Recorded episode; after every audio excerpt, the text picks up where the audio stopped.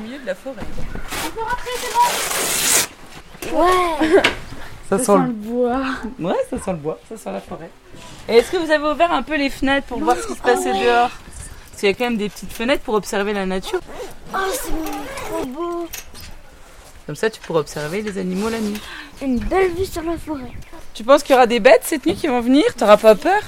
Non, ça- Est-ce qu'on entendra, je sais pas, des hiboux, euh, des chouettes euh,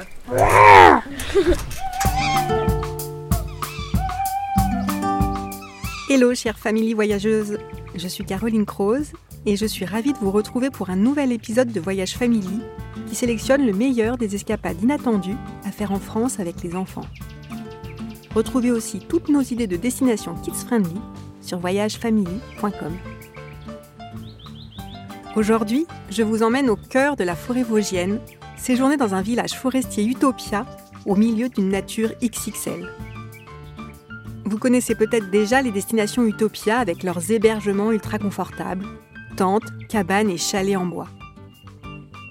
On a également été épaté par la diversité et la qualité des activités qu'ils proposent gratuitement sur place pour reconnecter les familles au monde sauvage tout en leur faisant passer des moments conviviaux. La nature comme terrain de jeu, en voilà un beau programme. Laissez place à votre imagination, nous vous guidons dans le village Utopia Forêt des Vosges avec Clément 9 ans, Margot 12 ans et leurs parents Jessie et Benjamin qui, après avoir découvert leur tante trappeur, s'apprêtent à rejoindre leur chef de camp Camille pour leur première activité, un défi famille plein de sensations et de bonne humeur. Alors, est-ce que déjà vous allez bien? Très bien. Alors, il va vous falloir des neurones échauffés, il va vous falloir des muscles échauffés, mais il va vous falloir aussi de l'imagination, de la cohésion et de la confiance. Est-ce que vous avez déjà fait du land art Oui, sur la plage. Lambard C'est utiliser des hum, matériaux. Des objets sais. de la nature pour, pour faire, faire une œuvre d'art. Vous allez devoir déjà me trouver un nom d'équipe, me trouver une danse d'équipe et me confectionner un land art qui ressemble à votre équipe. Vous avez trouvé Ouais. Mandala. Mandala. Mandala, ok Allez, c'est parti. Au centre. Oui, un Tu mettre centre. quoi au centre Euh, un caillou, euh, je sais pas. Un Ouais. un rond. Tiens. On fait une fleur avec les pommes de pin. Maman, il m'en manque encore une ou deux, je pense. En tout cas, les deux groupes là, vous avez des bonnes idées. Hein. Fougère, ça peut être pas mal, je pense. Tu vois, pour faire des. On va prendre des fougères. Margot, faut qu'on choisisse notre nom d'équipe. Euh, un truc avec les fleurs, avec la nature. Ouais. Et qu'est-ce qu'on aime le Euh. plus dans notre dessin? Parce qu'il faut que ça représente notre dessin quand même. Bah, ça ressemble un peu à une fleur géante dans le mandala. C'est vrai que c'est un peu une fleur géante. C'est pas mal ça. Euh, Donc un petit euh, pouvoir des fleurs, mais si on le met en anglais, c'est quand même mieux ou pas? Ouais, c'est quand même mieux en anglais. Donc ça donne quoi? Flower power, c'est cool. Ça marche. Ça Va. Flower Power. Maintenant, euh, t'as une petite choré qui va avec? On peut faire comme une fleur avec les mains. Ouais. Montrer la force avec ton bras. Ouais, comme ça. 3, 2, 1, enlève Flower Oh oh, bravo. C'est pas fini. Donc là, on va aller faire maintenant des épreuves de confiance. Si vous n'utilisez pas la forêt, si vous ne lui faites pas confiance, ça ne marchera pas. Pour se mettre en confiance, on va faire d'abord un parcours à l'aveugle. C'est-à-dire que vous allez devoir tenir la ficelle qui va descendre dans la forêt. Une personne tiendra la ficelle, fermera ses yeux et tiendra la main de l'autre personne dans son équipe. Quand vous avez les yeux fermés, vous allez voir la différence quand vous marchez sur des mousses, quand vous marchez sur des arbres, et vous allez voir que c'est euh, pas du tout évident de savoir où on est. Tu commences? Donc on- il n'y a pas de ça. limite de temps. Je commence Le comme but n'est pas d'accélérer. C'est de garder les yeux fermés. C'est de garder les yeux fermés et d'avancer tranquillou. Ok? Ok. Attention, 1, 2, 3, tu ne vois plus. Attention, ça descend. descend, là. en fait. Voilà, ça descend. Là, tu vas avoir une pierre avec de la mousse dessus. Voilà. Voilà. Et après, il y a à peu près 20 cm de trou en dessous. Ah oui, effectivement, un gros trou là. Et top Ce qu'on va faire, c'est que les enfants, vous allez refermer les yeux. Vous, les parents, vous allez guider votre enfant vers un arbre. On essaye de ne pas prendre le chemin le plus court, on fait des petits détours. Quand vous arrivez à l'arbre, on vient lui faire un câlin. Oh ouais, je vais faire des gros câlins. Comme mes doudous. Quand on revient au centre, on va s'attendre tous. Les enfants, vous restez les yeux fermés. Et là, je vais vous demander un truc de fou. Vous allez ouvrir vos yeux et on va juste marcher pour essayer de retrouver son arbre. D'accord? Ce sera mon arbre que j'aurai toujours. Ah bah oui. Ah oui, mais on le ramène, on, Ouais, attention. on le ramène chez nous.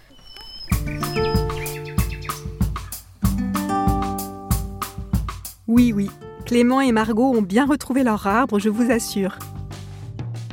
Après cette première immersion, les deux frères et sœurs ont ensuite filé au Petit Trappeur, le programme d'activité réservé aux enfants de 5 à 12 ans pour construire, tels des Davy Croquettes, des petites cabanes ou radeaux sous l'œil d'un animateur bien sympathique. Jessie et Benjamin en ont profité pour se faire un moment à deux à la piscine et dans le spa forestier inclus. Je ne sais pas qui des parents ou des enfants s'est le plus amusé. On retrouve notre famille à nouveau réunie pour de nouvelles expériences passionnantes.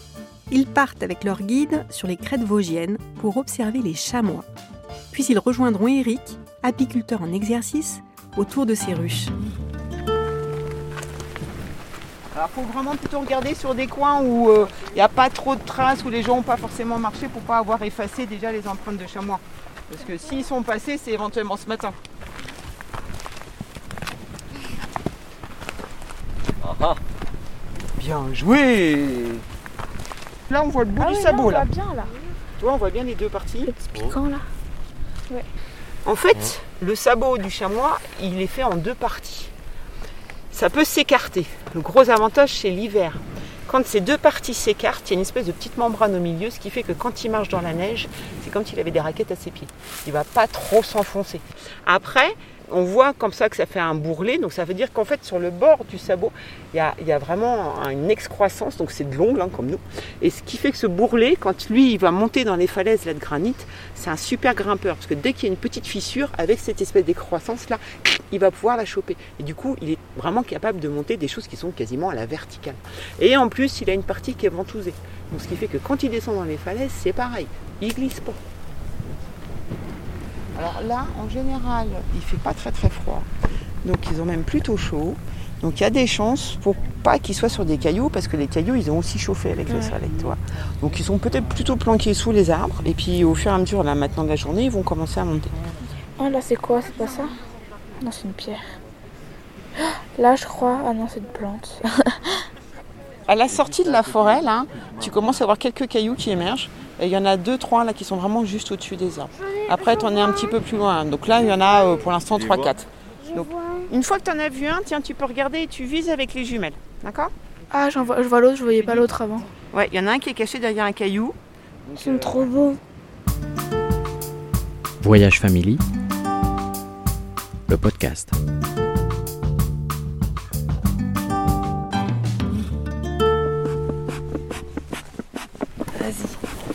Avec ça, on va pas se faire piquer? Bah non, avec ça, on va pas se faire piquer, ça c'est sûr. Regarde. Bon, tu peux même aller sur la lune, je pense, avec. Non. On ferme? Attention, on rentre le ventre.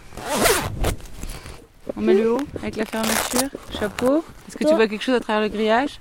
Oui. Est-ce qu'on est des vrais apiculteurs? Bon, je vais juste un petit peu quand même enfumer. Alors si vous avez peur, J'ai fait comme ça. hein. ouais, vous faites comme ça. J'ai noué avec euh, l'élastique euh, mes mains, donc je peux plus sortir mes doigts de, de la combinaison. Oula. Je me suis jamais retrouvé à 20 cm de, Moi non. de 2000 abeilles. Elles ont fait le travail, elles ont fait des alvéoles. C'est impressionnant. La ruche, regarde. En dessous, ouais. Regarde. Ouais. Dedans, il y en a encore. Il y en a une qui est passée tout près de mon visage. Là c'est le couvain et là c'est le stock de miel. Oh là là. Elles sont serrées. Là, tu vois, tout ça c'est du miel. Operculé. Mm. C'est de la réserve. Et ils referment les trous. Ouais. Comme si euh, ils mettaient dans des boîtes. Ouais, C'est rangé quoi. Comme ça, ça leur permet de, de le conserver plus longtemps. La densité, c'est impressionnant quand même. C'est un peu comme une danse en fait. Elles sont toutes les unes sur les autres, mais on voit qu'elles ont chacune leur, leur activité. Leur... euh, Ça se gêne pas. Ah, voilà reine. Ah oui. Une belle reine jaune. Donc elle est quand même au milieu la reine. hein. Ouais, est- ouais, elle est au milieu. Alors, je vais vous faire goûter le miel que j'ai récolté ici. Ah, c'est celui d'ici, hein. C'est celui-là. Ok Je vous en prie. Hmm. Direct dans la bouche, Clément. Allez, vas-y. Trempe bien au fond du pot. Voilà. Bon, on en Mmh, a trop plein les bon. dents. Mmh. Et Délicieux. le taux de sucre, il est toujours constant Non. Non. Ça change. On me pose souvent la question, mais comment vous, vous arrivez à reconnaître que c'est un miel d'acacia, Bah, un c'est miel ça. de tilleul Exactement. Eh ben, on le fait analyser. Euh, c'est quoi les dangers sur les abeilles? En fait, il y a les prédateurs qu'on connaît il n'y a pas si longtemps que ça. C'est euh, le varroa. C'est un petit prédateur qui se met sur les abeilles et qui consomme le, gras des, des abeilles. Après, maintenant, malheureusement, il y a le frelon asiatique. Puis les hommes, avec les pesticides, bien souvent.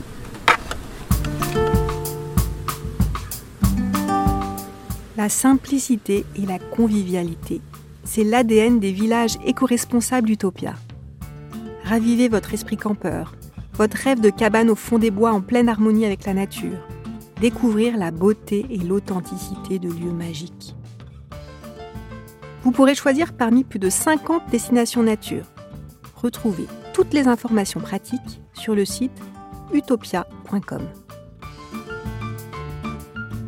J'espère que cette escale inattendue vous a plu. Si c'est le cas et que vous souhaitez soutenir Voyage Family, n'hésitez pas à noter le podcast en lui attribuant 5 étoiles sur votre plateforme préférée. Cela nous ferait très plaisir et nous aiderait beaucoup. Un grand merci à Samuel Turpin qui a assuré la réalisation de cet épisode. De mon côté, je vous donne rendez-vous dans 15 jours pour une nouvelle expérience inattendue à vivre en France avec les enfants. À bientôt!